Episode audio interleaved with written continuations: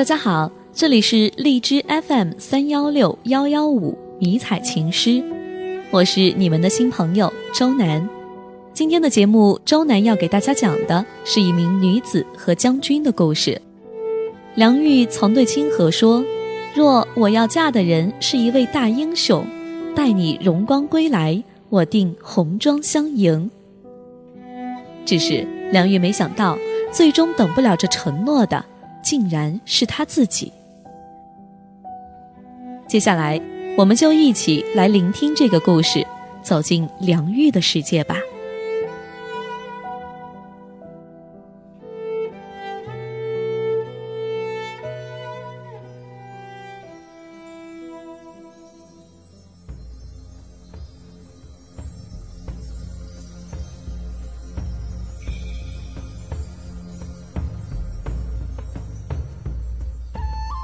第一场雪降临洛城的那天，我收到清河的最后一封家书。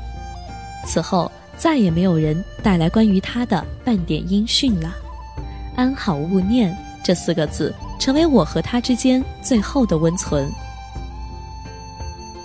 整整一年，去年此时他走的那天，洛城漫天飘扬的大雪掩盖了他离开的踪迹。我每天等在城门之上。等待着过往的商队或者返乡的残兵带回他平安的书信。北方的战事持续了很久，我总不敢问及，也不敢去想。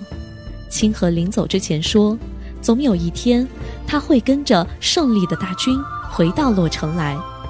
我深信，并期望着那一天。一整个冬天，我再也没有收到清河的家书。只偶然见人说起北方战事，总是蹙眉叹息。城外柳树刚出新芽的时候，大军进了洛城，只是那并不是我等的人。不过一个冬天，朝廷的大军连连退败，清河跟着大军退守洛城以南，敌人君临城下。父亲为保一城平安，带着部下在城门前投降了敌军。大军进城时，我站在城楼上张望许久，直到最后一个人进城，我也没有能够看到那熟悉的面孔。那日欲诉心事，抚琴寄相思，却被断弦崩落。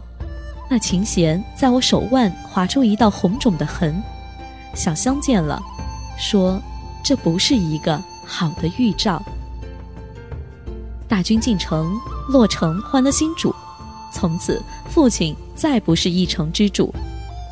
城楼将军指着楼下的将士对我说：“要么你嫁给我，要么我将你送给他们。”恍惚中，我似要掉下城楼去，他却一把拉住我，厉声道：“你只有这两个选择。”一夜之间，全都变了。城主府摘掉了牌匾。变成了张灯结彩的将军府，人们前来道喜，父亲也在一旁陪着笑脸。喜娘为我穿嫁衣的时候，笑着说：“梁玉姑娘与将军便是金玉良缘。”她说这话的时候，我的眼泪就止不住地落下来。多年前也曾有人这么说，说的却是我和清河。喜娘见状，一边自责自己说错了话。一边为我擦拭眼泪，说：“大喜的日子可哭不得呀。”我蒙着盖头上了花轿，欢笑声和喜乐声如同锥子插在我心上，一路上落满鲜血，与红绸一样鲜艳的颜色。时间过得不紧不慢，我再也没有听到关于清河的消息。将军盘踞洛城，占据着最有利的位置，两国开始交涉和谈。将军也开始在洛城重新整顿士气。那日，小香终究还是将他藏了好几天的书信交于我，信上依旧是那熟悉的字迹，只书七字：“安好勿念，等红妆。”落款是他，却没有书日子。红妆是清河离开前我和他的承诺，待你荣光归来，我定红妆相迎。再看见这样的字眼，我甚觉可笑，笑着笑着便朦胧了眼睛。我翻出以前关于他的书信，一页一页整齐地叠放在红木盒子里，再读之后，方才发觉，那时候的梁玉离我好远好远。我叫小香将这些通通拿去烧掉，他诧异地看着我，我知道，他的梁玉早就死了。将军发现小香烧信的那晚，清河的大军趁着夜色偷袭洛城，洛城内外一片混乱。将军将我拉到城门之上，指着城外升起的战火，问道：“这就是你们的红妆？”将军受了伤，他的鲜血浸染了我的衣裳。那样子似乎更像是红妆。我笑了笑，他掐住我的脖子，眼中的怒火就像城外的战火一样，想要吞噬掉我的生命。旋即，他将我从城楼丢下，在城门前拼命厮杀的清河，我似乎听见了他的嘶吼。洛城最终还是被清河大军攻破了，我没能死掉。醒来的时候，军医说。我怕是今后再也不能走路了。清河作为先锋，拒绝了所有的奖赏，只求一个可以治好我的大夫。清河说：“不论以前发生了什么，我会尽一生去补偿你，我的良玉。”我恍然又看见了那时的清河，他的模样一点没变，可我却看不到那时的良玉了。我说：“对不起。”你的梁玉已经死了，清河什么也没有说，只是紧紧抱着我，像要把我揉进他的身体里去。而后几日，不论吃饭还是喝药，清河总是陪在我身边，时常聊天，也总说以后。从前和其他却总是避而不谈。我总想出去看看，他却不肯，只说待我好些了，他便背着我去任何我想去的地方。清河只说让我静养，不让我见任何人，也不让任何人见我。直到清河去了军营，小香装作送药过来，才告诉我，父亲和敌军一样被俘虏了。得知这个消息之后，我不肯喝药，也不肯吃饭。清河拗不过我，去将军营前跪了许久，可一切都是徒劳。他们说，父亲投靠了敌军。要择日将叛徒斩首，悬于城门示众。将军遣人来传话的时候，未听完，我便气晕了过去。醒来的时候，清河守在我床前，憔悴不少。我只顾拉着他，极力为父亲辩解：当初投降，父亲不过是为保百姓不受战火波及之苦。清河将我揽入怀中，下颚抵着我的额头，喃喃道：“我信。”我信，然而终究没有人信了我的辩解。将军下令处死父亲那天，我将房里能碰到的东西全部砸了粉碎。清河没有阻止，只是红着眼睛站在一旁，默默看着我。我发了疯似的打他，顺手扯下头上的发簪插进他的胸口，他也没有躲闪。我双手沾满了他的鲜血，缩在床角发抖尖叫。发簪还插在清河的胸口，他似乎感觉不到疼痛，一直不停地说着：“对不起，对不起。”